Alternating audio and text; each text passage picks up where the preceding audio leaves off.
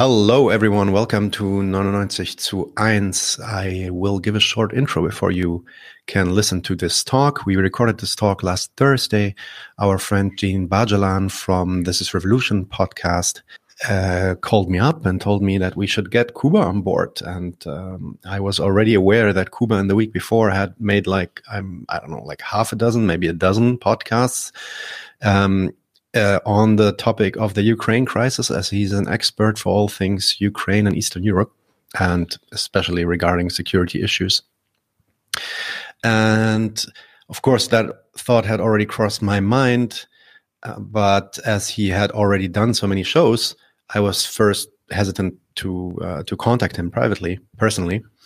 Mm, but then I got the idea that maybe it makes sense for us to talk a little bit about Europe in this context. I mean, he has already, of course, talked about this topic um, a little bit, but not uh, to the extent that we maybe could go into. So, uh, this uh, podcast that we did basically gives a little bit of an overview of. Um, uh, yeah, Kuba's analysis on what's happening in Ukraine and also what led up to the situation. And in the following, we talk a little bit about Germany's role. We talk, uh, we cross a little bit uh, about the talk a little bit about the situation in Great Britain, and also in the end, I think close with uh, a couple of words for Poland. Now, the reason why I'm doing this intro is that uh, we were so excited to start talking, and I was also a little bit in a hurry because just before that, I had an interview with Milton Allimadi going, and I came from one meeting room to the next meeting room that I completely forgot to give an intro for my two friends, Jean and Kuba. And that's uh, why I want to repeat that now before uh, the conversation starts for you. So let's uh, talk about Kuba, Kuba Rysnewski. Uh, he is um, uh, Dr. Kuba. And I think uh, you will you will see that as a link also in this description that he uh, is on Twitter under this handle, and that's something that all of you should follow because it's super interesting the analyses that he posts there. Kuba was born in Poland. He came as a refugee from the People's Republic after martial law was declared there. He came to Canada, um, and because of um, yeah this personal history, he was always interested and motivated uh, to learn more and to study the regional politics and history of Poland, Ukraine, Eastern Europe. That was his motivation, why he also then went on to earn a history degree at Harvard. He then started as an intern at the Atlantic Council, who sent him as an exchange personnel to the Foreign Ministry uh, and Ministry of Defense in Warsaw. Coming back, he then uh, finished his PhD in political science at Berkeley and studied security issues uh, in Iraq in his thesis. He worked and this is um, uh, i would say highly unusual for someone working in the left podcasting sphere but that's also one of the reasons why he's so incredibly valuable and interesting to listen to he worked uh, on a couple of dod department of defense projects um, both in washington um, uh, on uh, in Washington D.C. and he worked on political, security, and economic issues, mostly for the DoD, but also for the U.S. Air Force. So that's also why he has like this quite unique insight into both the history and the geopolitics of the area, but also like um, yeah, quite um, let's say firsthand or at least secondhand uh, information of uh, what's going on in these areas. And this is also why he's lovingly being called Deep State Kuba, as he apparently worked in the deep state. So let's come to Jean. Jean Bajalan, he's an assistant professor at Missouri State University. Um, he's a historian of the Middle East, specializing in the rise of nationalism and the evolution uh, of the Kurdish question. He completed his undergraduate degree in history and politics at the School of Oriental and African Studies, and he holds a Master of Science in Nationalism and Ethnicity from the London School of Economics, an MA in History from Istanbul uh, Bilgi, Bilgi University, I think, and uh, a doctor in philosophy in Oriental Studies from the University of Oxford. So, also quite some credentials here. In addition to extensive research experience in both the British and Ottoman archives, Dr. Bajalan has taught both Middle Eastern and world history in a variety of different institutions, including at the University of Oxford, Istanbul, Bilgi University, and the American University of Iraq, Sulaimani. Um, both of them uh, have quite some unique, uh, unique uh, views and um, analyses on the situation. So I really hope you enjoy this talk, and I'm looking forward to have both of them back. And with that, enjoy.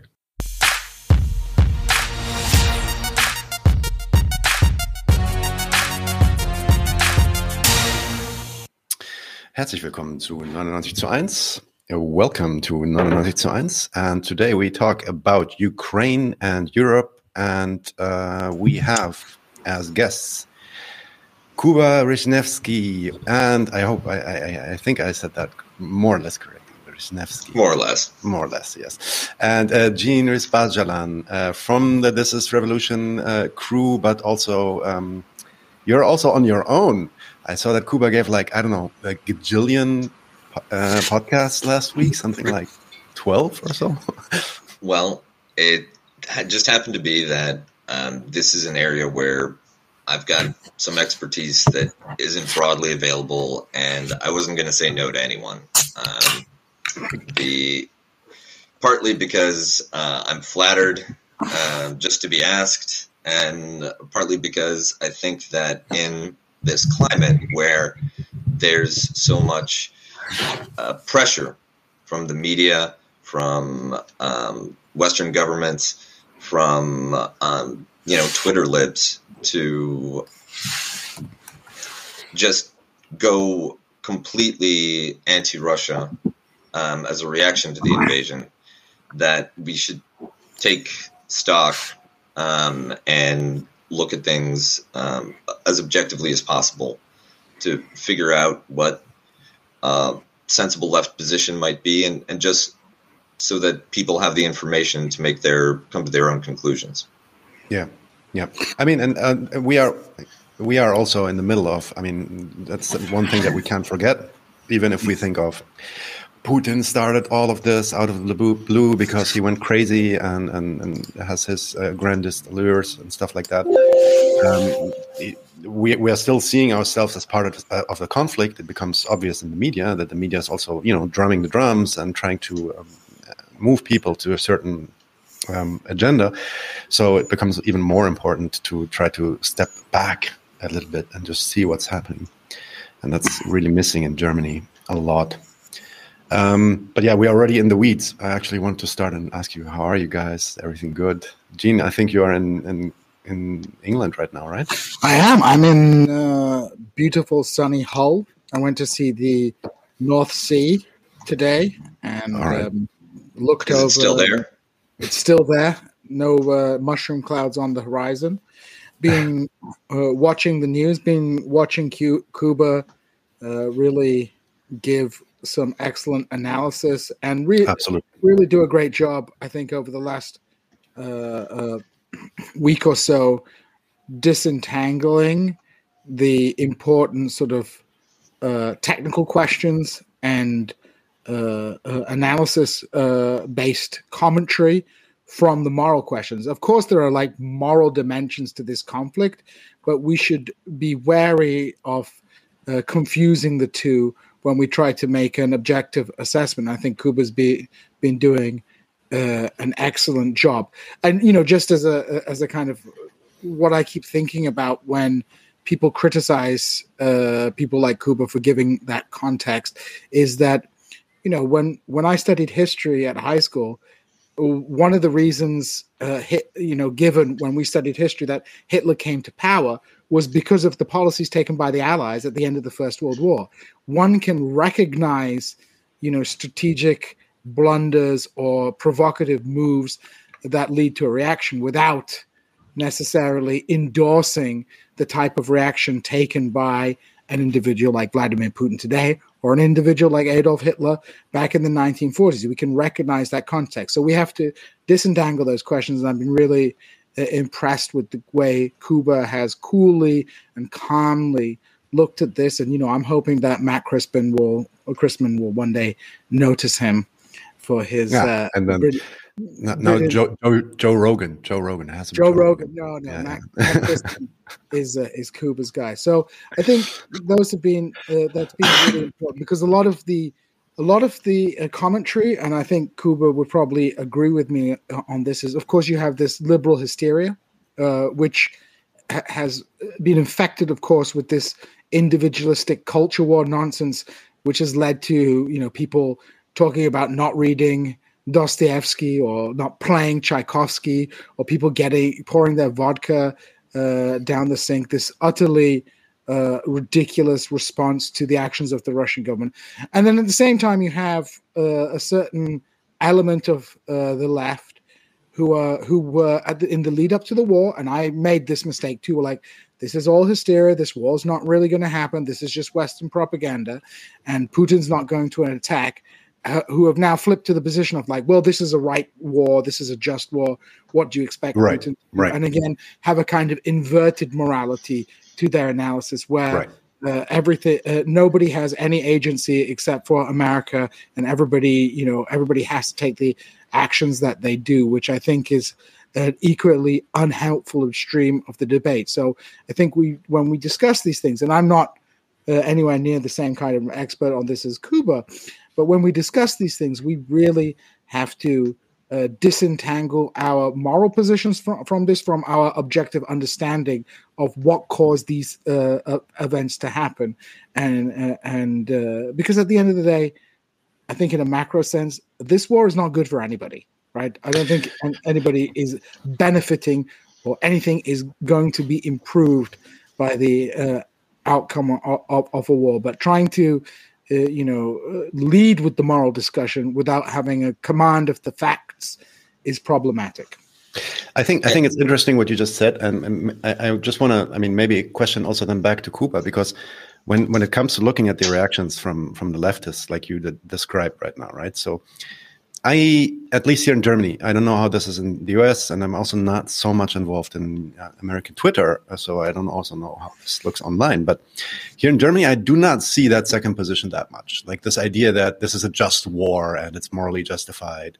Um, we have a lot of people, and quite a lot of people, that try against the grain to give some kind of contextual analysis and that might be you know it might be a flawed analysis. It might sometimes not be very well informed. It might sometimes just reproduce some talking points from here or there. But there is nearly nobody that i know of that says putin is great right? Um, on, at least on the in, the in, the left bubble i would say. Uh, but at the same time all these people that are trying to give this geopolitical analysis also just like Kuba is doing with much more comp- competency i would say they are being attacked for exactly that narrative that you just brought as you know um, you're, you're, siding with putin you are you're trying to contextualize something that cannot be contextualized because this is just evil this is just morally bad. And there i'm always like that, that's a straw man i mean it, and that's actually not it's not a real argument. We are not really discussing here anymore because i mean when there's a when there is a mass killing killing spree happening in the school and kids are being killed by a guy with a machine gun or something this happened in germany too right? What's the first thing that happens okay, everybody's outraged, everybody's angry. But then in the second moment, we immediately try to ask, okay, what happened to this guy? Like, how did how did that happen? How did he evolve in this direction? So even if you take like the the the, the yeah the most evilest, morally um, you know condemnable action, which is killing kids in a school, maybe right. Uh, even there, we normally try to understand what led to the situation. But and I, that's why I think like this discussion is actually not a discussion. It's not about actually, you know, figuring out should we look at the morals or at the material um, relation. It's more about that. That's actually what we are doing here. That's actually the culture war or the the, the yeah the information war maybe. So, for me, one reason why I try to avoid injecting um, moral considerations into discussions of major geopolitical developments is that um, from the perspective of an analyst looking at great power relations, looking at security developments, there's no space for morality. These aren't decisions or policies that are implemented in order to serve some uh, transcendent good. These are practical, often cynical, um, political games that um, have extraordinarily high stakes and they have a internal logic that we can try to um, try to determine, try to discover, but um, nobody is behaving as a principally moral agent when it comes to NATO expansion or rearmament or uh, different regime change operations. And the second reason is that because so much of what's done in the foreign policy and security space is reprehensible by any common sense morality, um, whether it's um, the behavior of the Assad regime against um, uh, the Sunni majority, uh, against the uh, regions that were sympathetic to um, the anti Assad resistance, or whether it's the anti Assad resistance and their treatment of Shia, Alawites, religious minorities. It's all terrible. And the somebody looking at it from the perspective of uh, a news reader or a concerned citizen uh, with any humanitarian impulses hears these stories of horror um, coming from Syria, coming from Ukraine, coming from Iraq, coming from Yemen, and feels a tremendous pressure. Well, we should do something. We should do something. We should um, declare a no-fly zone. We should intervene. We should uh, we should bomb the bad guys. Who are the bad guys? How can we bomb them? And that impulse can lead to extraordinarily disastrous outcomes. Um, and the satisfaction that especially American um, viewers get, uh, and especially American media people get, when they have their righteous war. I remember uh, Brian Williams rhapsodizing over Trump's um, missile strikes into Syria, saying, um, quoting Leonard Cohen, I'm guided by the beauty of our weapons. It's psychopathic, but that is an, is an outlet for um, a certain kind of moral pressure that um, that these figures experience, observing but not being able to, to intervene. And often they make people feel better about themselves. They make people feel like something um, is happening to ameliorate the situation, while in reality, all that's happening is more death, more devastation, more destabilization. And the path to a better outcome, and I don't mean this from the a better outcome for the West or a better outcome for Putin. I don't really care about either bloc's geopolitical interests and, and their score and their great game. Uh, I'm worried about Ukrainians. How many of them will be killed? How many of them will be displaced? How quickly before regular life can resume in Ukraine? And from that perspective, what we should get to as quickly as possible is a ceasefire and some kind of settlement, which will um, which will rectify the security situation, get heavy weapons out of the country, um, relieve the pressure on the cities, and allow life as quickly as possible to get back to normal for all of these people who have been badly impacted. And often that means doing things that look like appeasement or look like rewarding or um, rewarding bad behavior or neglecting serious crimes. But um, you know, one doesn't make peace with one's friends, and any um, resolution will require um, both the Ukrainian side and the Russian side to accept difficult concessions. And um, how can we get there? And how do we prevent another uh, geopolitical catastrophe, humanitarian catastrophe like this from happening in the future? Those are the questions that um, I look at when I try to analyze situations like this. Excellent. Um, and I, I, would like to come back maybe to um, how you already maybe have some answers there, or maybe some intuition on, you know, okay, what what should happen now, or how is it actually going on, on if that is our goal, or if that is the goal of the situation, let's say. Um, but maybe I mean, without going into such grand detail as you did last week for all these shows that you did, can you maybe for our listeners give us a little bit of like like a short wrap up, as if that's possible at all? Um, how did it come so far? How it come to this, and uh, especially what what where are we at right now? Um, so after all of this, and like maybe some context and geopolitical context for this conflict, and then where are we at?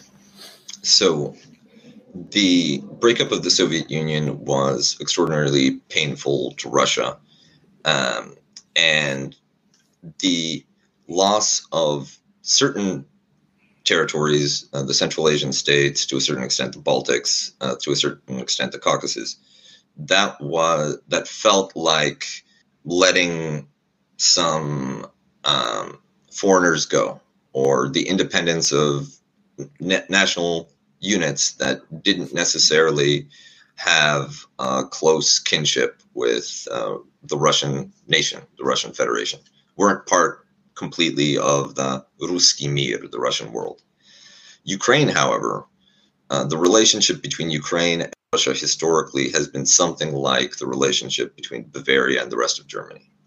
It's a region with a very distinctive local culture and uh, linguistic, um, you know, a dialect um, at this point that uh, is unique and has its own uh, literature, its own tradition.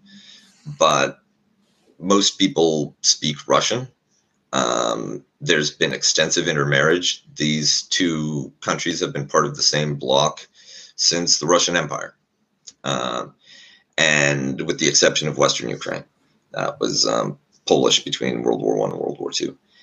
So for Russia, it was like the amputation of Bavaria from Germany or of New England from the United States. That they have this integral connection with Ukraine, and it was um, ruptured. The um, Putin has played the role of the restorer of the Russian state. Um, he's done that by stabilizing the country, uh, reducing the power of the oligarchs, uh, increasing the role of the central government, centralizing authority more and more in the Kremlin, uh, as well as making Russia a formidable security force.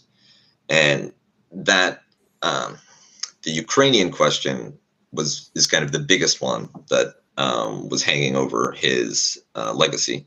With the um, end of the Soviet Union in Ukraine, you had these governments that were fairly cynical and opportunistic, uh, a little like Lukashenko in Belarus.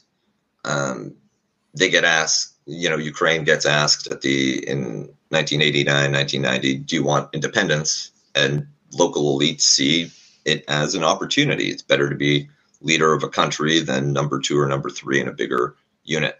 They rule incompetently. Um, and you have the typical problems with oligarchs, with privatization, with mafia. Um, very, very high corruption, very low um, governance capability or, or outcomes. And however, they balance between Russia and uh, the West. This balancing act intensifies with the so called color revolutions, the Orange Revolution, and um, is kind of a precursor to the Maidan Revolution. And in that moment, what Russia sees is a Ukraine which was slowly being pulled back to its rightful place, meaning within the Russian orbit. Um, but that process derailed by a um, an uprising that was partly that was supported certainly by um, Western agencies. Uh, Victoria Nuland became infamous for her role, and connived with certain elements of the anti-Russian Ukrainian far right to replace a pro-Russian, democratically elected, constitutionally um, sound government with one that was uh, leaning to the to NATO, leaning to the West, and cutting all of its connections with Russia.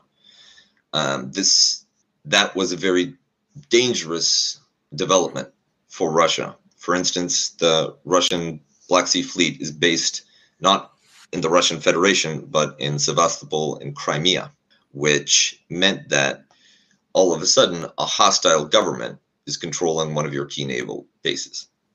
This is part of what provoked the takeover of Crimea and an attempt to prevent a stable pro-Western uh, Ukraine from um, developing as an even larger threat.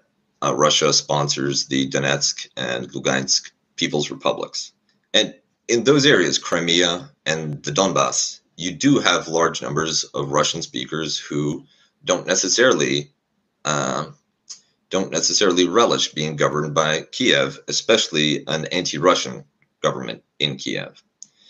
So those is factors. It, is it the case? Is it the case that these people uh, in, in, Crimea or maybe also in the Donbass, and um, I mean, we we are talking about them as being ethnically Russian.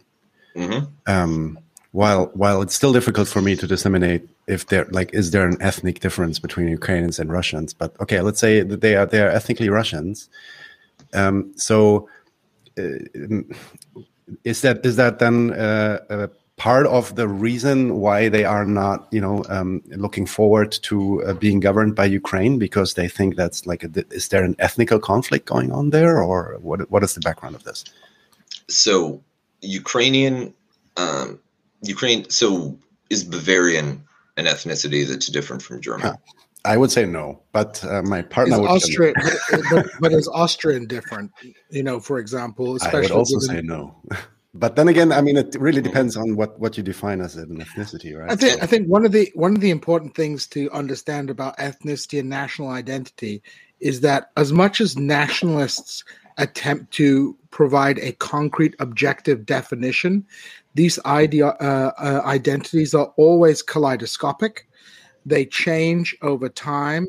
Individuals in the course of their own life will uh, people have multiple identities. Nationalism asks us to privilege a particular identity. And depending on political circumstances, people will juggle and rejig their identities depending on the political and social circumstances. They they will even imagine their identities in different ways. Uh, you know, you can talk about a Swiss nation, right?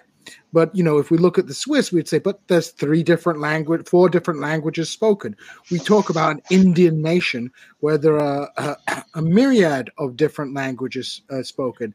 Yet, of, uh, at the same time, we would think of the United States and England as uh, and Britain as being different nations, or Ireland and England as being different nations, despite the fact that they speak the same language. Mm-hmm. So, ethnicity is a ideological construct nationality is an ideological construct which becomes more or less revel, re, uh, uh, uh, relevant depending on the circumstances. So, at a time where you don't really have to choose your identity, you can sort of occupy a kind of middle ground where you can sort of be a little bit, let's say you're living in the Austro Hungarian Empire. You could be a little bit Czech within one context, a little bit more Austrian German with another context. But obviously, when conflicts harden, people are suddenly forced to pick between their identity. So when you look at the Ukraine, the, the let's say the Ukrainian identity is is a spectrum, right, between a, right. a Western uh, a Western Ukraine which has a stronger linguistic uh, peculiarity different from Russia towards a central region where you have a largely Russophone population, but people who identify as being part of the Ukrainian tradition, and then you move towards the uh, the east where the the the the sense of distinctiveness from Russia uh, is for a host of different historical reasons. Migration, assimilation is a lot less strong. What is and if we look at uh, um, uh, Ukraine today, we see, for example, I would uh, I would speculate that one of the outcomes of this war is going to be a hardening of a distinctive Ukrainian identity and a le- you know and a less of ability to kind of be you know, uh, uh, to occupy a kind of uh, intermediary uh, position where you can sort of take parts of both identities because these identities change. Just look at Britain. Uh, at the, the, formation of the British identity, at the vanguard of the formation were the Scots. And today, at the vanguard of the dissolution of the British identity, uh, are the Scots. So I think it's really important to give up on any kind of attempt to provide an objective answer right. uh, to what people's ethnicity and nationality are beyond stating that they change and harden and people pick sides and in a conflict suddenly it matters whether you identify primarily as a russian or primarily as a ukrainian. I mean in previous times that wasn't uh, so difficult. I remember for example i met somebody from croatia who said they identified as a croatian serb right? Which uh, but that identity doesn't exist anymore because it's been obliterated by the historical process. And I think, uh, and and maybe Kuba will know better, uh, the more Russian inclined regions of Ukraine will are becoming more Russian and identifying with Russia, whereas those that are not inclined towards Russia are increasingly seeing themselves as di- very distinct from the Russian nationality. Yeah, I'd, I'd say that that that process of hardening is uh, exactly what we're seeing in Ukraine right now. Um, under the old Soviet um, system, there was an umbrella identity, the idea of Soviet man, that um, allowed people to transcend uh, ethnicity. Uh, Russian was Soviet, Georgian was Soviet, uh, Bashkir, Ukrainian, all Soviets. With the dissolution of that transnational ideological identity, you um, people fall back into linguistic and cultural um, notions of who they are. In Ukraine, that gets complicated because of a high level of immigration of Russians, a high level of intermarriage, uh, the fact that the languages are mutually intelligible, and also the fact that most Ukrainians, people who self identify as Ukrainian by ethnicity, speak Russian rather than Ukrainian. Um, the West is the heartland of the Ukrainian language. Elsewhere, people basically have to learn it. It's a little like Irish in uh, Irish Gaelic in Ireland, where um, the colonial experience um, was so effective at um, transferring the language that a the local language needs active policy in order to revive it outside of this Western Ukrainian uh, homeland. And Crimea was never part of uh, Ukraine proper. It was a Turk, uh, a Tatar uh, Khanate until it was conquered by the Russian Empire. And when it was settled, following that conquest, it was settled primarily by Russians rather than by Ukrainians from further north. So, would you say that this that this is also then the reason why? I mean, uh, back then when the referendum was held, uh, inside mm-hmm. the population of Crimea, it was apparently, I mean, this is Russian reporting, so we can't be sure, but there was apparently like a 90x percent majority for the separation from Ukraine and the annexation. Is that, that I mean, it was, it was probably that, plausible. You know, I mean, maybe not 98%, but it was probably plausible that there was a majority in that region uh, not just you know not just for ethnic reasons but also employment you know the, yes, the, precisely. Black, the Black Sea Fleet is, is not a small fleet. Right. And uh, the Russians have attempted in the post Soviet era to maintain themselves as a naval power. And so, you know, many people in that region have connections to, uh, or like either first degree or second degree connections to uh, the Russian Navy. So, you know, there's lots of reasons for that. Uh, and also, and as Kuba points out, that region has a diff. If you look at regions like um, uh, the Crimea and also Odessa, those are regions that were captured by the Russians with the decline of the Ottoman Empire. So they were integrated into the Russian Empire at a later period. And as Kuba says, their process of settlement was was was distinct. They weren't settled by Ukrainian Cossacks spreading out over the land. They were captured in war and then uh, a deliberate imperial policy to uh, settle them was uh, en- enacted.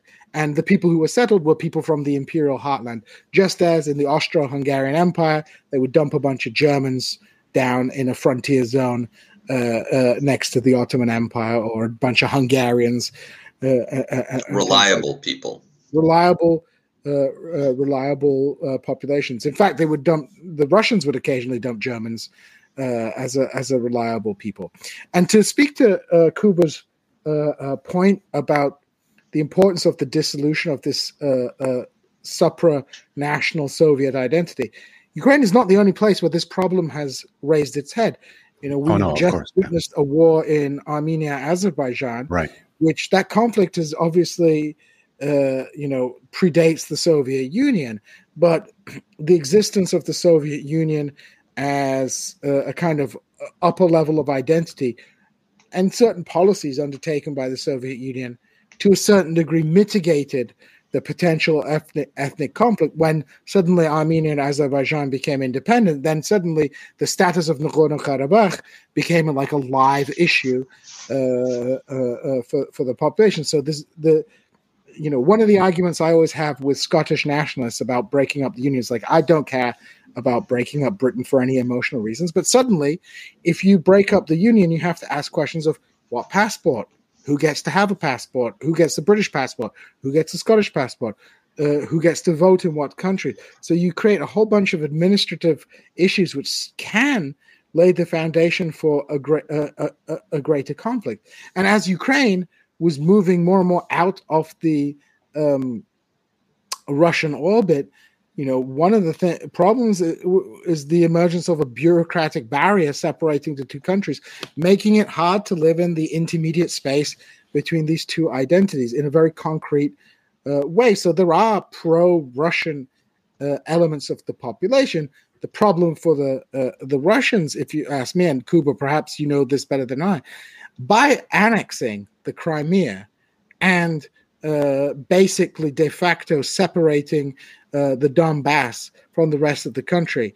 They shifted the political balance of power in the country decisively in favor of pro-Western elements of the uh, uh, of the Ukrainian political elite, and uh, that set off a, a whole cascade of problems in terms of Russia attempting to exercise influence and roll back the advance of not only Western military alliances, but Western capital, Western uh, and Western economic and political integration.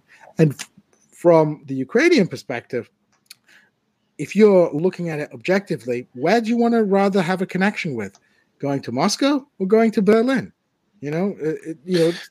We're going to talk about this in a second because uh, that that's a really interesting point. But maybe that point that you just brought up, I think that's a really interesting one. And I, actually, I also want to stay with the with Crimea in a, uh, in a second.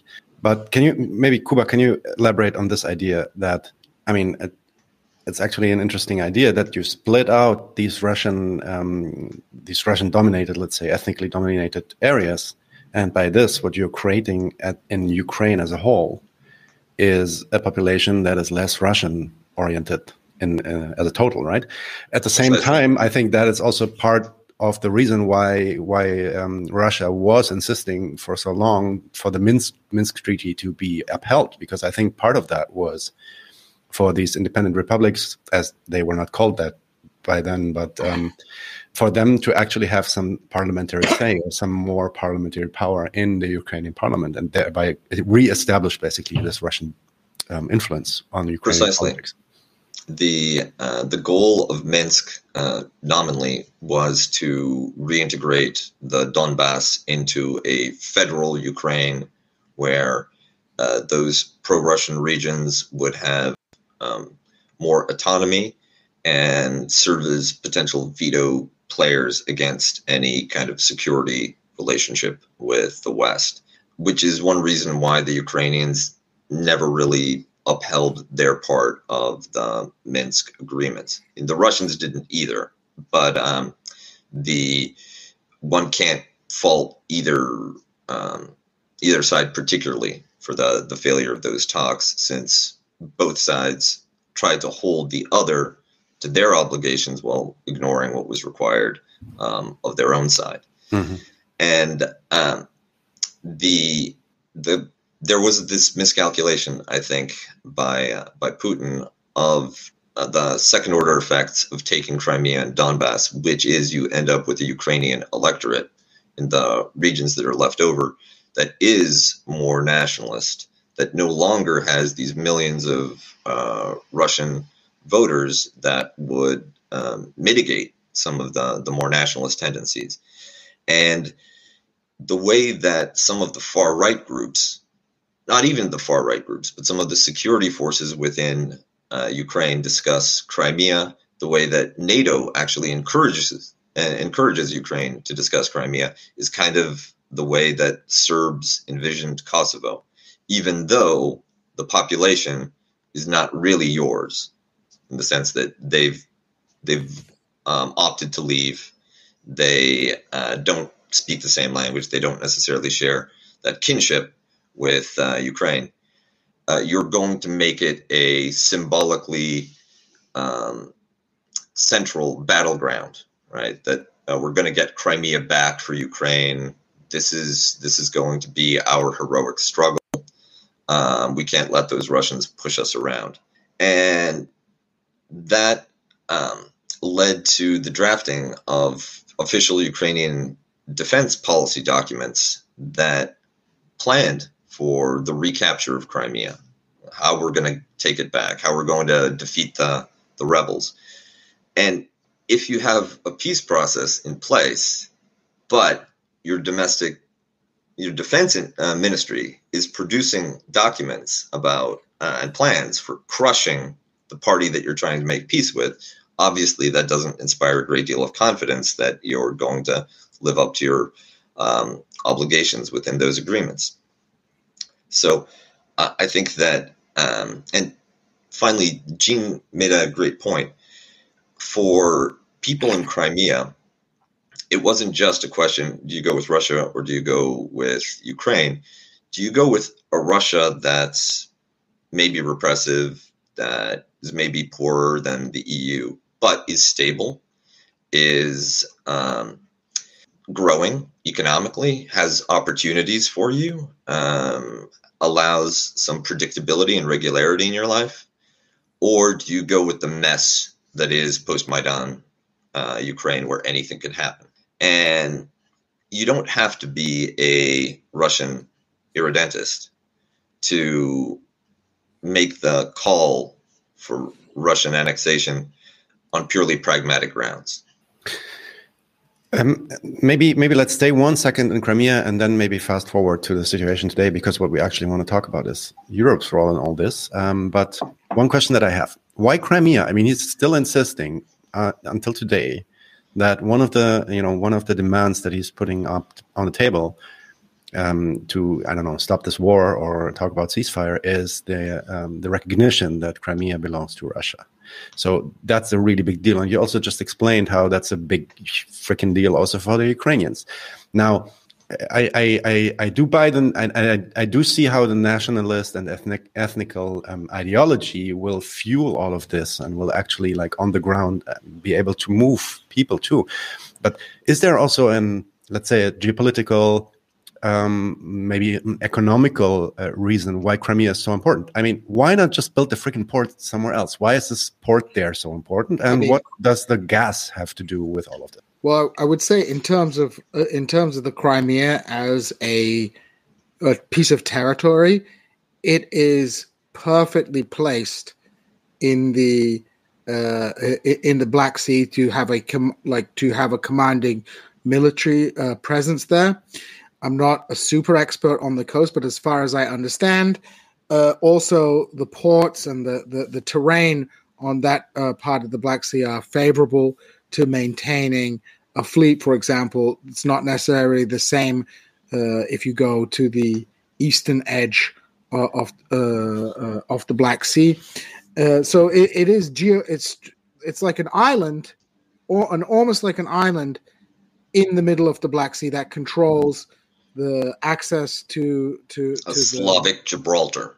Yeah, yeah, you see, you see, it. You see it next to your face now on the map here. Yeah, exactly. You look at it in the map. It is a very strategic uh, uh, piece of territory, and of course, Russia has all this infrastructure already invested in it, and its navy already invested in it.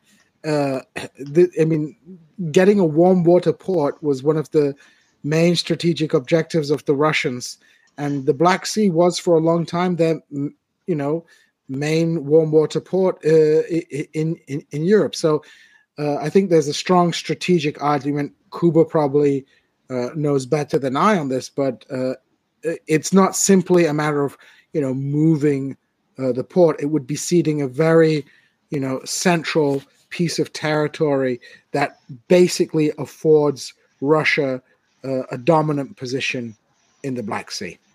Yes, the Crimea is much better than uh, basically if you needed to have a port on the northern edge of the Black Sea, your first choice would be Crimea. Your second choice, if you can't have Crimea, would be Odessa, which is even deeper in the Ukraine. And the Russian ports are largely on the Sea of Azov, which, without control of Crimea, can be closed by whoever controls Crimea uh, because of the very narrow Strait of Kerch that uh, could be fortified and used to block in any um, any ships that are uh, harbored in the Sea of Azov. So um, the Crimea is uniquely valuable strategically, and the um, its value increases all the more when you think of area defense, um, anti-access area defense, uh, area denial uh, weapons, missile systems, things like the S-500, the new Russian um, anti-air missile system, anti-ship missiles. Uh, you, if you base them there, then you basically command the entire Black Sea. You nobody can move in it freely without your um, your tacit consent. But what happens if you don't have it? Because the alternative, if Russia doesn't control Crimea, is not that um, right. nor you know Iceland controls Crimea or Mongolia controls Crimea, yeah. some innocuous um, third country. It would be a Crimea in the hands of a pro NATO Ukraine, where they could be the ones basing ships. They could be the ones putting in the uh, missile systems and the um, anti-access area denial um, defensive platforms that would then project well into Russian territory. So the um, Crimea is essential. And finally, there's the political um, history of it, which is that Crimea only became part of Ukraine through a purely ceremonial uh, bequest from Nikita Khrushchev um, on some important Soviet anniversary. It was taken as an entirely symbolic gesture, which was never considered to, never thought to, to have any future impact. Um, and I think that part of um, the reason why the Crimea is so important for Putin is that he wants to establish the precedent that what Russia gives, Russia can take away. Um, if the Crimea um, was once Russian, it can be Russian again, since there's no organic Ukrainian claim beyond this uh, Khrushchev era bequest. So I've, I've been, I've been, and, and that last, I mean, maybe a thing that I would add or ask you about um, if you know something about that because I've been studying this a little bit in the last couple of days, researching on that. Because what I what I came to know was that in 2012, actually, like one or two years before the whole crisis in in the Ukraine started, they became aware. Um, Ukrainians became aware, and also extraction companies in Ukraine from from the West became aware that there are huge gas reserves uh, just in front of the Isle of Crimea also interestingly in the Donbas region and Lugansk region, and also interestingly in the west, where uh, some of the battles are raging right now. Um, so one of the and and there were actually already contracts starting um, between Shell, for example, in Ukraine, and some other American um, uh, industries to start tapping those reserves because that's the only thing that Ukraine doesn't have which is the ability, the logistics, the, the technology, um, and the, the, the, material to actually bring the, all that gas out.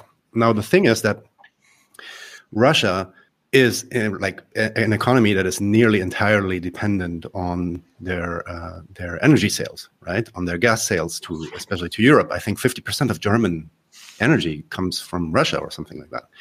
So having Ukraine as this new Europe close, you know, close to Europe, close to NATO, um, maybe even potentially a NATO ally. Um, now suddenly on the on the plan with like I don't know the third biggest uh, gas reserves in Europe at least.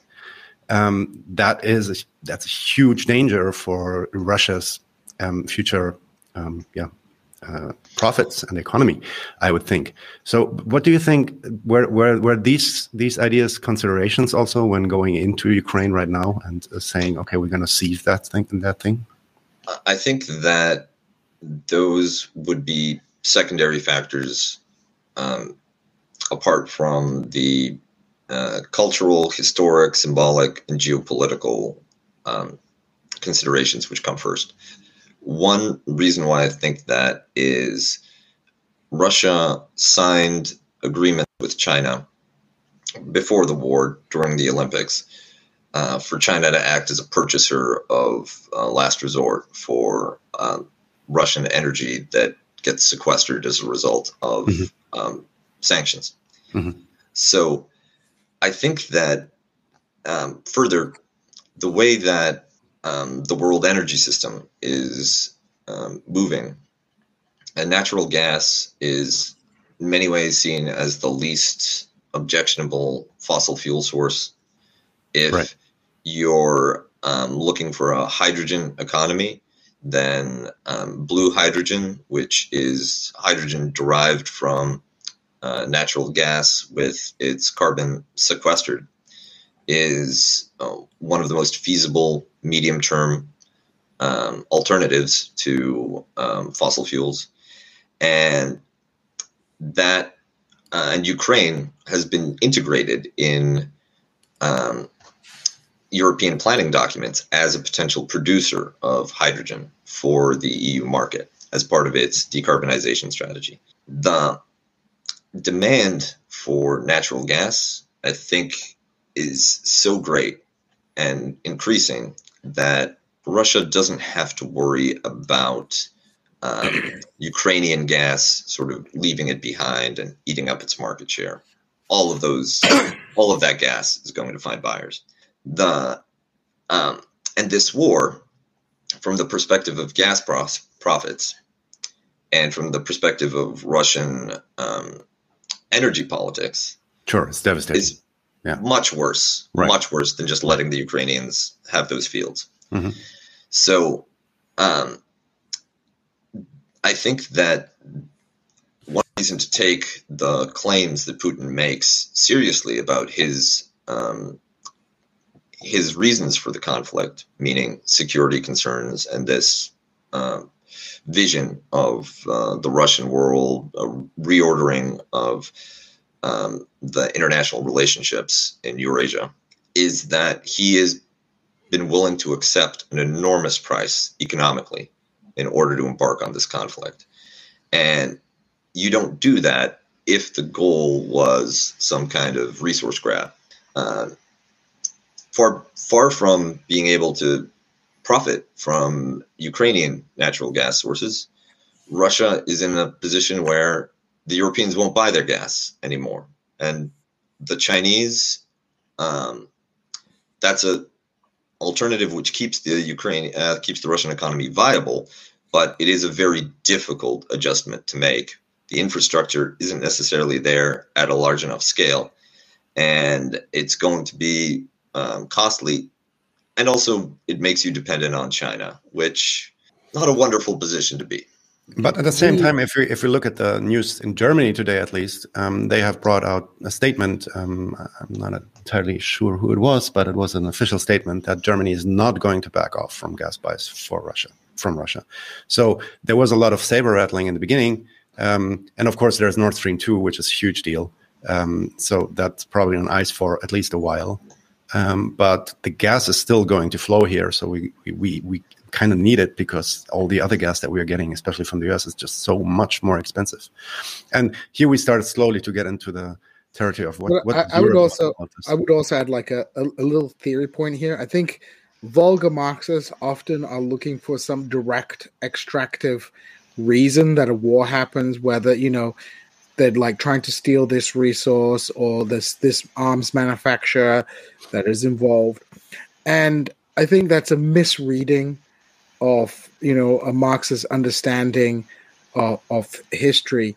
Of course economic factors shape and constrain the actions of states especially uh, you know not just capitalist states but all states. But it's it's it's rarely to the same one to one ratio that people like to think. Grand strategy and strategic factors do uh, uh, come into play as states are governed by actors who uh, view the world in that uh, particular way. So, of course, economic factors have a role. There are always economic things, but it's rarely this crude. Uh, I mean, it happens, but it is not always the crude uh, resource grab. And you know, I think Kuba and I have talked about this before. A lot of people were going, "Ah, the Americans are all in Afghanistan because there's billions of sure, dollars sure. of uh, yeah. of minerals underneath."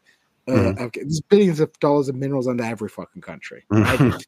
um, you know, the, the Americans are not in Afghanistan. Many of which are much easier to yeah, conquer and exploit than Afghanistan. They weren't they weren't in Afghanistan to dig up lapis lazuli and you know rare earth minerals, right? Uh, and if you think that you're you, you you're uh, you're just wrong, right?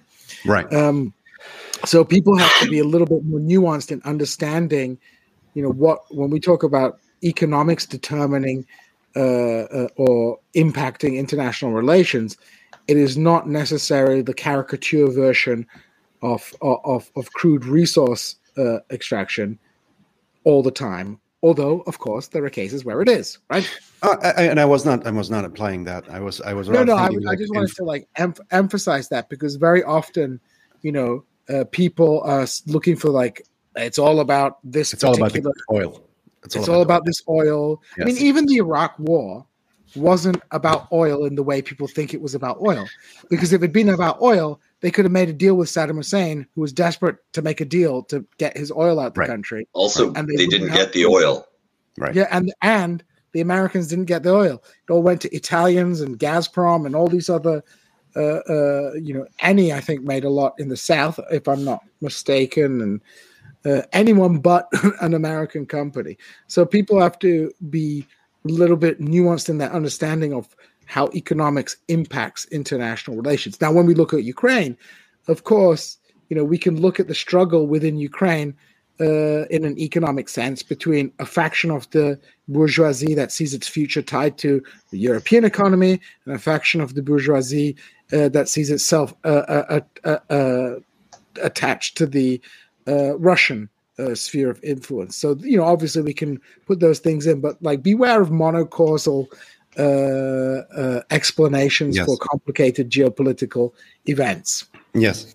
No, it's uh, I, I, totally agree. So the, the monocausality is not something that we should um, try to uh, ever uh, uh, embrace. But the, the thing is that I think in, in terms of Germany at least, and now we come a little bit to Europe. If we if we think about why Germany is caught so much in the middle in this situation, because on the one hand they are since 2014, especially under Merkel, they are trying to cater obviously the American and the NATO narrative, they have been also vehemently villainizing Putin, villainizing Russia, uh, while at the same time playing this double game of, yeah, but we are also trying to, you know, um, we're trying to de-escalate, and we are we are also at the same time having all these contracts going on. I mean, Gerhard Schröder is he basically set up Nord Stream 2, right? So he's the guy who, who built that thing uh, together with, of course, some Russians. So Germany is extraordinarily dependent on on on this energy flows. So how does this in influence? How how would you read Germany's behavior? Um, and we're going to talk about the other parts of Europe also in a second. Um, in this conflict, especially the, the one that broke up now in the last two weeks, three weeks. Germany is an interesting case because within the European Union, it's one of the most status quo actors. The um, Germany does not have an aggressive expand to the east um, policy or, or, or framework because on every front it's ambivalent. If you let in Ukraine, maybe it helps our energy and gas situation, but and maybe it scores us some points with NATO, but we also have to think about our relationship with Russia. We also have to think about where we get our energy from. And we also have to think about do we want 2 million, 3 million, 5 million Ukrainians moving west? The um, and as a result, um, you have a very strong impulse to try to use crises to galvanize Europe because Europe, the European Union works very well for Germany. It works very well for actually a, a lot of countries um, if you um, set your expectations low enough. But um, for Germany in particular, the EU as constructed is extraordinarily beneficial. So you don't want to disrupt this uh, system, and you also don't want to disrupt the delicate demographic and social and economic balance within Germany that has allowed the country to sort of stay stable and stay um, governable in a situation where many other states are um, struggling with uh, extremist ideologies or um, illiberal governing coalitions or large scale problems with um, diversity in their population. So, um, on the one hand, without undermining EU solidarity, you want to do as little as possible in terms of um, sheltering Ukrainians or um, investing in the, the defense of Ukraine. Uh, Gerhard Schroeder, my understanding is that um, much of his staff quit because he was unwilling to um, suspend his relationship with Russia and with Gazprom specifically. And I think that that double impulse on the one hand, we need to do something to show we're good Europeans. On the other hand, we still have to live with Russia. We still need Russia. Is um, the challenge for um, for Western governments and for the German government, especially.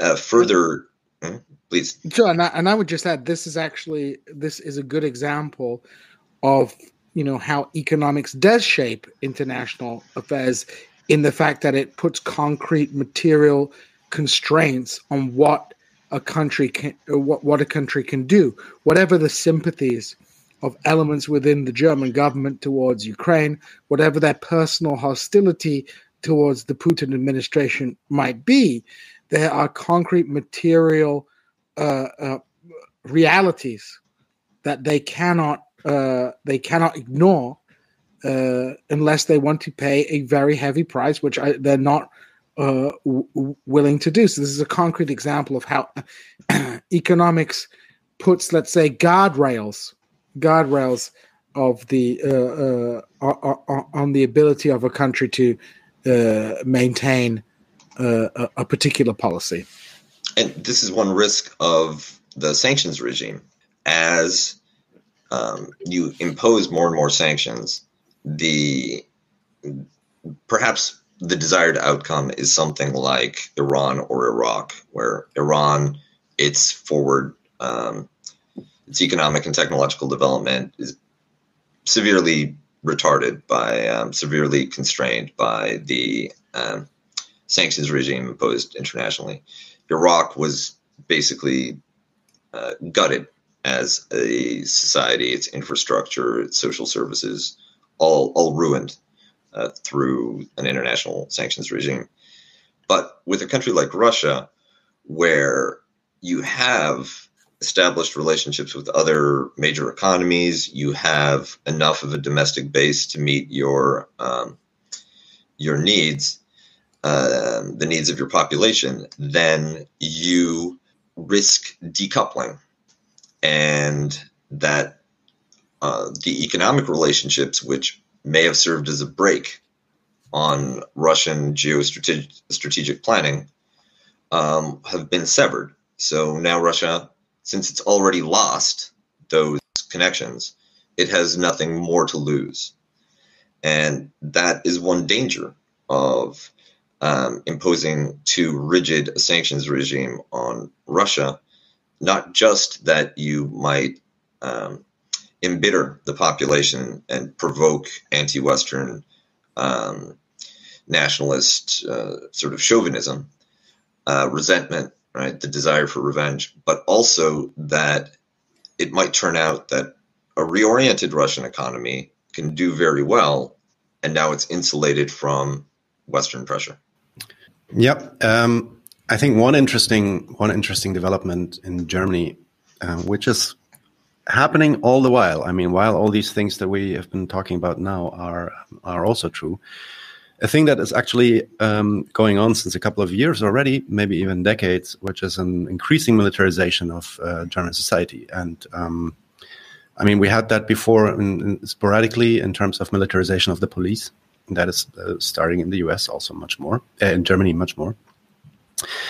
Um, now with this crisis, I think a couple of days after the start of the the invasion of uh, Russia, Germany announced that they would meet the two percent goal for the NATO budget. Basically, uh, from now on, is something that Trump was very upset about that we're not doing that.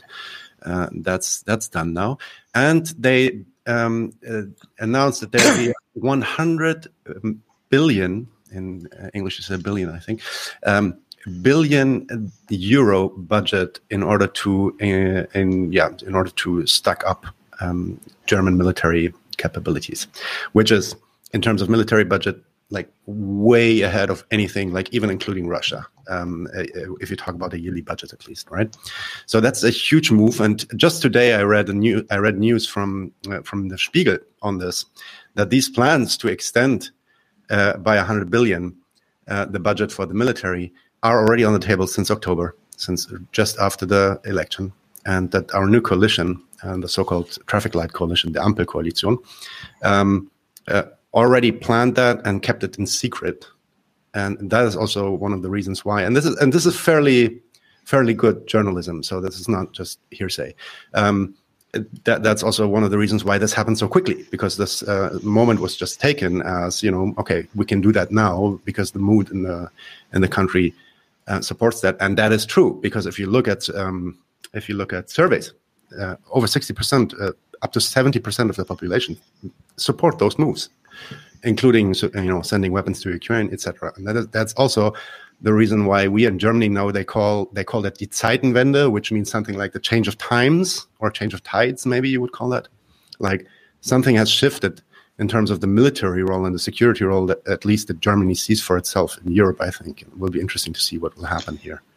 And I, and I think that one major one major question that Germany will face as it stands up more of its own military capability is to what extent do you channel your security policy through NATO? To what extent do you channel it through the European Union? To what extent do you keep it uh, purely national matter?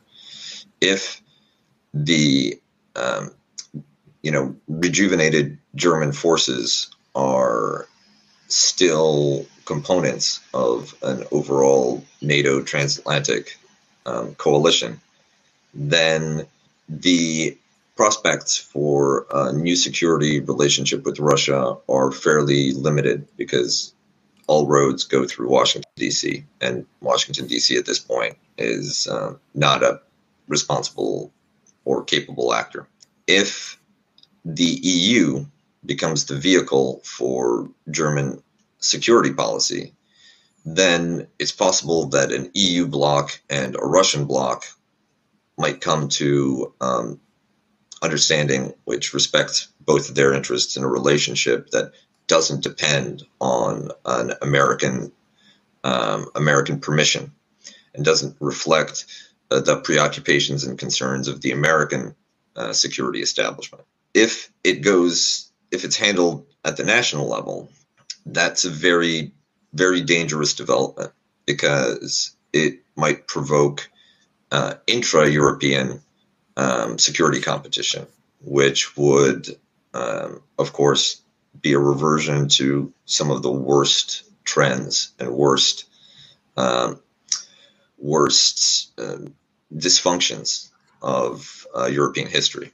So I think that one thing that um, interests me is the fact that the EU has taken on more of a security role.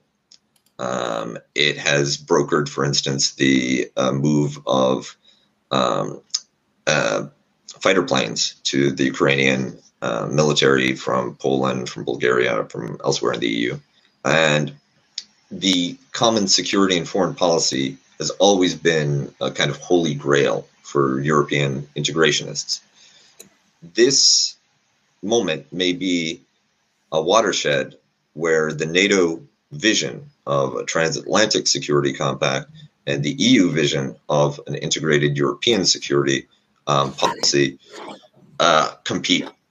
Mm, and one will uh, one will win out. I'm certainly Right. in favor of the the European um, outcome. I think that would be more stabilizing, and the um, I, the EU for all the um, for all the complaints, for all the legitimate grievances that people have with how it behaves um, economically, uh, the, the democracy deficit, etc. It is an achievement to maintain continental peace, um, even just among its members, which include Portugal, Poland, Ireland, Italy, Spain, um, countries that have difficult histories and difficult uh, security environments. Um, maintaining peace among all of this membership is a major achievement. And the economic and social connections that it produces help reduce the risk of those types of conflicts even further. So um, I think that that's one potential outcome: a strengthened EU with a with its own security capability. It, this will also enhance working through the EU will also enhance the um, leadership role that Germany enjoys, and I think that Macron um, and France in general has some diplomatic cap- capacity and some diplomatic will that, together with a greater uh, security capability, might be able to um, reach agreements with countries like Russia, countries like Turkey, about security arrangements for the region. Um, but And I think with Britain out of the out of the oh yeah, thank God. it's it makes the project a, a, a lot easier. Britain is probably going to degenerate quite uh, as a state in a broad sense, and will increasingly be just an adjunct of the United States. That that's Uh, my next question, Gene. Because I mean, for me, Britain has been like I- I've heard some stuff over Twitter, but they have been fairly quiet. At least for us here, we don't really hear much about Britain's position in all of this. I mean, so, so the- how's the- it going the- on there? the British press, I mean, the British press is is obviously in a, a hysterical outrage about uh, uh, the war. You know, there's a lot of coverage of the war. In fact, I have not seen. Uh, I mean, this is this is this is more. There's more of a kind of fervor uh, than after 9-11 for example so you know this is the big this is the most concerned i've seen the british about a war there's a general mass sympathy for the uh, ukrainians there is um, uh, there is uh, you know stories of people going to fight in, uh, in the ukraine from the UK. I went to Marks and Spencers the other day. They were had a Ukrainian appeal. Of course, the British government is being are being assholes about letting Ukrainian refugees in. Of course, you know they may, they've made it Right. very difficult. Uh, although they say they're going to simplify it. But of course, you know the real issue that's going to be coming up in Britain is, of course, the fact that these uh, many of these Russian billionaires with connections to the Kremlin have been stashing their money in London. There's a huge huge scandal brewing over Chelsea Football Club and Roman Abramovich about you know what are they going to do with the club. Chelsea is kind of being sanctioned as a football club. Uh, there's it's it's going to be put up for sale, but people don't know what to do. There's so much Russian money flying around the United Kingdom. Uh, if the British government goes hard to go after uh, Russian money, there's going to be a lot of uncomfortable business connections raised. So there's certainly there's certainly a, a, a widespread hostility uh, uh, towards Russia, and obviously uh, condemnation of the of the war. Because you know it's a it, it, you know British people are seeing white people getting bombed and killed. Uh, And exactly. That's, that's a factor because people didn't give like that course. much of a shit when it Yeah. was like Syrians getting bombed by. No, there was even this British reporter. Was it British? I think so. That that explicitly stated that, right? That they, they those are not those are, those are civilized people, blue eyed, blonde hair, blah blah blah. Yeah, so there's, I mean, so there's there's there's there's enormous amount of sympathy for the Ukrainians, and Putin is a much, you know, it's he's a much better bad guy. Hmm. He's a bad guy that people can comprehend. You know, like a terrorist organization. He's a villain. Yeah, he's a villain. Yeah, like a terrorist organization, you can envisage them as a bad guy, but they're more like a criminal bad guy, right? They're more, you know, they're at the end of the at the end of the day, in terms of power levels, they're the rebels and you're the empire, even if they're the bad guys, right? You know, ISIS were like evil, infiltrating, terrible, uh, um, you know, uh, people, but you know, there was never a doubt. There was never thought that, oh no, the ISIS are going to roll in and conquer London, right? But Putin, the Russian state, that's something that people can, can comprehend and can fit into the only historical mold that they know, which is World War II. And so there's a lot of World War II uh, referencing. There's a lot of, um, you know, if you don't stop Putin here, he's going to, you know, he's going to be at Calais sure. in three weeks. So, um, yeah, in Britain there seems there's like a very, you know, there's a very uh, heavy focus on on on this war, and although there are of course there's racist overtones uh, to uh, to the coverage of this conflict when compared with what we've seen of the absolutely abominable uh, uh, conflict that's taken place in Syria. Uh, but of course, people are going to be worried because you know this is a huge interstate sure, sure. war yeah. in the in the European uh, continent. So yeah, of course, people are going to be worried uh, about uh, about this. There are lots of people of, of Ukrainian origin or Russian origin or Eastern European origin in the United Kingdom uh, uh, about the, you know so.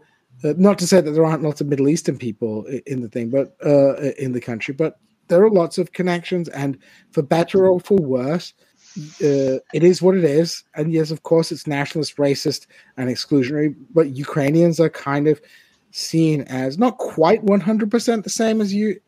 Uh, Samer.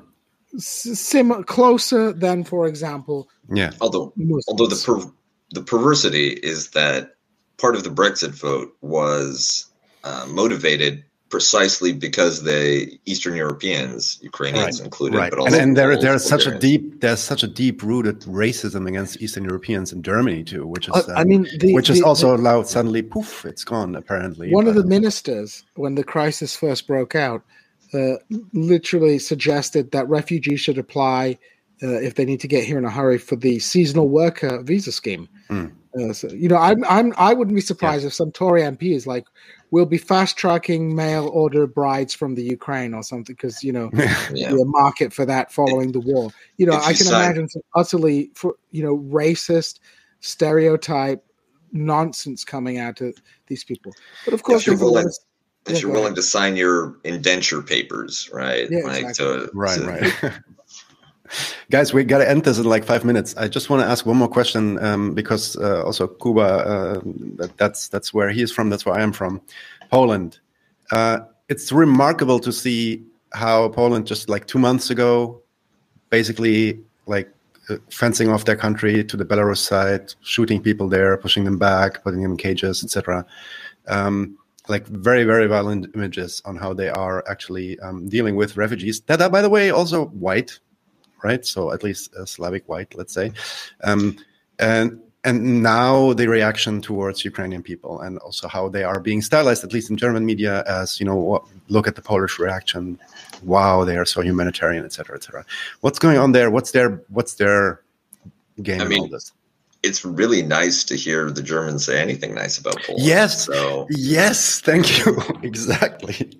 So I mean, I'm, I'm going to take that as a win. Yeah. Um, I, um, there is there is a significant difference between the um, Belarus uh, refugee uh, case, which is that the refugees coming over the border with Belarus largely were um, from outside of the region. Right. Um, many from the Middle East, uh, some from Africa and elsewhere. Um, that because uh, Belarus began offering uh, transit visas for purchase at its consulates and embassies precisely to create this um, humanitarian uh, blackmail. And also and, get, some, get some U.S. currency too. They were trying to exactly. It's win-win, right? Like you get the money from the refugees, and you have pressure um, against uh, Poland and the EU. And the reaction was essentially the same as we saw uh, in 2015 with a large refugee refugee flows from the Middle East, um, which you know racist, xenophobic hostility. The Ukrainian uh, refugees, first of all, Poland played a significant role in escalating this crisis by um, by brokering the offer of beginning accession talks to, with the Yanukovych government in 20, um, 2013. And that helps mobilize enough normal Ukrainians uh, against Yanukovych in the Maidan uprising to, to result in his overthrow. The EU dream is very powerful for Eastern Europeans. Um, but largely, in this case, if the Russians are so directly in um, the root cause, right? If they're driving people from their homes, right, especially people right. that Poles can kind of speak to, that resonance with the Polish historical memory is so mm-hmm. great that um, you feel called to live up to um, these Polish traditional notions of like honor and humanity and hospitality, which are inconsistently applied, but which um, the culture does treasure. And I think that because this is an ongoing um, conflict against Russia, and Polish people admire um, the underdog that's willing to resist, that's willing to fight, that there's going to be a fairly sizable reservoir of goodwill for the Ukrainians and um, any kind of military or security support that Poland can offer. The Ukrainians just need to ask. Uh, there's no no fly zone that Poland can um, will into existence, but anything short of that, for instance, convoys of ammunition, the uh, replacement aircraft, things like that, right. Poland is going to provide that and may eventually, depending on the course of the war, go, um, how the course of the war goes, um, may eventually be the um, location of a Ukrainian Zelensky government in exile in case mm-hmm. Um, occupation, the country's occupied fully before there's a diplomatic resolution. All right.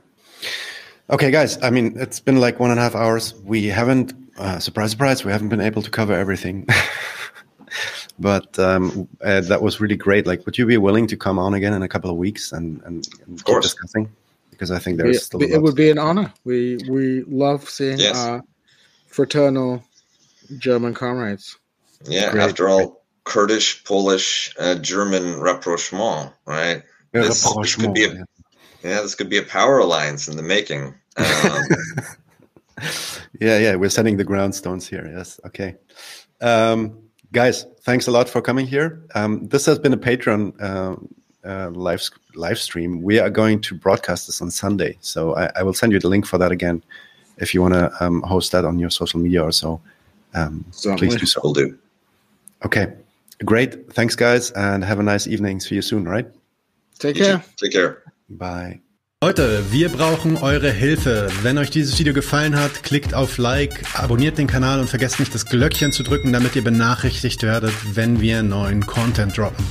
Außerdem solltet ihr uns überall folgen, wo wir verfügbar sind. Das ist Facebook, Instagram, Twitter und Twitch. Und wenn wir irgendwelche Ankündigungen machen oder Posts, dann shared, was das Zeug hält. Gebt uns all eure Liebe. Wir haben mittlerweile ziemlich signifikante Kosten. Wenn ihr es euch irgendwie leisten könnt, unterstützt uns doch auf Patreon. Dann kommt ihr auch in den Genuss verschiedener Vorteile, wie zum Beispiel Zugang zu unserer Discord-Community oder Zugang zu den ultrageheimen Patreon-Episoden, die wir dort posten. Außerdem könnt ihr uns natürlich auch über PayPal Spenden zukommen lassen. Außerdem haben wir mittlerweile einen eigenen Online-Shop. Das heißt, wenn ihr euch immer noch fragt, was ihr euren Lieben zu Weihnachten, Ostern oder sonst wie schenken könnt, geht dorthin und kauft duftes Merch. Alle Links dazu hier in der Beschreibung oder auch auf unserer Webseite 99 zu 1.de. Vielen Dank fürs Dabeisein, danke für die Unterstützung und wir sehen uns in diesem Theater.